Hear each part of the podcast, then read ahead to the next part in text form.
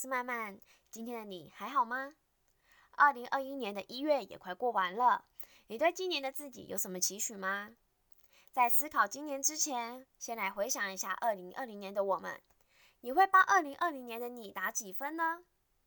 很多人听到回想、回顾过去等等的关键字，就会开始为自己评分。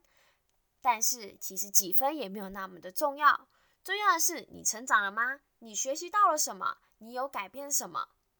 今年我们将好的改变持续的维持，或者可以更加的加强。不好的，我们就在今年定下一个目标，将它改变吧。去年你是不是还是抱怨着生活，抱怨着人生，抱怨着职场，抱怨着一堆的不满与不公平？你虽然抱怨着，但是你还是选择了安于现状。或许在这过程中，曾经有出现过想要改变的想法，但是你仍然没有冲动去做出任何的行动。又或者你也很茫然，不知道该怎么去做改变，不知道怎么行动。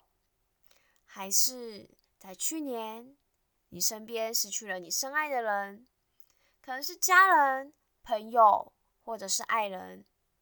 以至于让你在去年都沉浸在悲伤里面。不管过去的你经历了多么悲伤难过的事，又或者遭遇了各种挫折困难，你有没有问过自己，还好吗？现在对着自己的内心问问：二零二零年的你有多关心自己？今年二零二一年，我们都来成为更好的自己吧。成为一个勇敢的人，不管是在生活、课业或者是职场上面。接下来跟大家分享几个我们可以再坚持一点、再勇敢一点就可以成长的方法。第一，面对事情的抉择，可以思考的更多，也可以更果断。每件事情都有各种面向，随着你的决定，也有可能会产生不同的结果。在可以预知的事情上，我们需要多方面的思考，并且选择一个对你现况最有利的方法。那在决定事情时，就不会再嗯嗯啊啊的，总是回答不出完整的句子了。因为这个时候，你心里应该有一些想法了吧？第二，对于自我的表达，也可以更加的勇敢，也不再什么事情都自己吞下。很多人，包括我，遇到可以表达自己看法或意见的时候，总是会选择跟随着大家的意见，就是为了不想当一个不合群的人。但是相对的，你就有可能要一直忍受着心中的不满，然后硬生生的推下自己觉得很棒的主意。或许我们可以开始尝试表达出自己的想法，来跟大家一起讨论。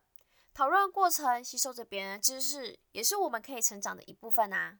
第三，面对困难都要保持着乐观的心态。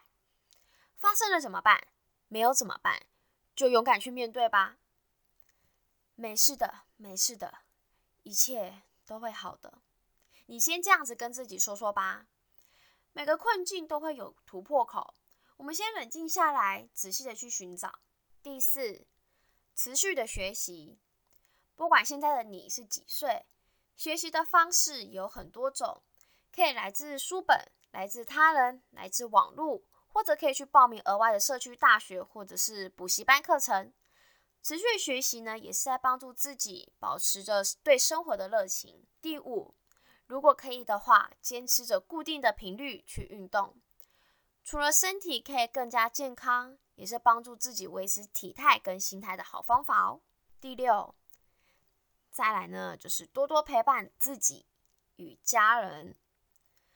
把握着这辈子不会离开你的人。人呢，虽然有时候喜欢独处，但是其实我们都是会害怕孤单的。有些人还不知道怎么跟自己好好相处，与自己对话，了解自己。有些人习惯了家人总是会在自己身边，反而遗忘了相处与陪伴的重要性。